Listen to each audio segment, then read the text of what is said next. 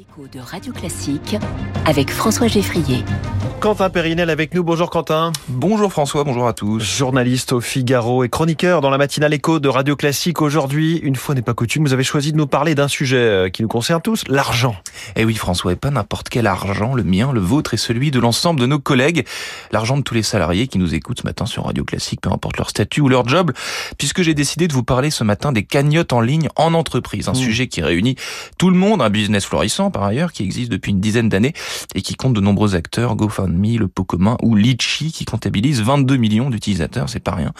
Ces fameuses cagnottes en ligne corporate organisées de façon libre et arbitraire par un collègue afin de célébrer le départ d'un autre collègue, ce qui est a priori un geste louable. Accompagner un pot de départ d'un petit cadeau commun semble en effet totalement bienveillant et en accord avec n'importe quelle culture d'entreprise. Sauf que, Eh bien, sauf que parfois ce n'est pas si simple. Hein. Je n'irai pas jusqu'à avancer, à l'instar de Flaubert, euh, dans son dictionnaire euh, des idées, des idées reçues que l'argent est la cause de tout le mal.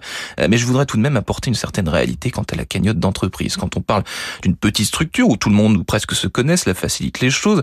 En revanche, dès que l'on a affaire à des entreprises plus importantes, ça se complique, car des départs, des turnovers, il y en a euh, sans cesse. Et les demandes de participation aux cagnottes se multiplient. Les notifications inondent les boîtes mail, si bien que si vous répondez favorablement à l'ensemble de ces sollicitations, vous pouvez rapidement y laisser une partie non négligeable de votre propre salaire. Afin de survivre, je vous conseille à titre personnel de faire l'autruche.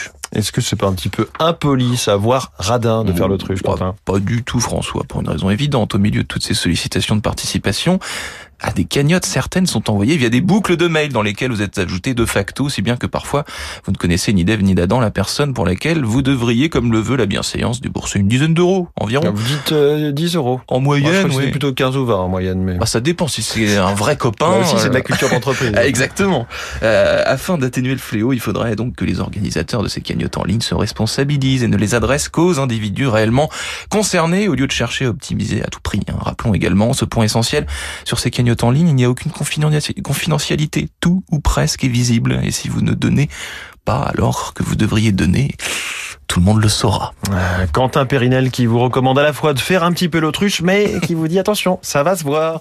Merci Quentin Périnel.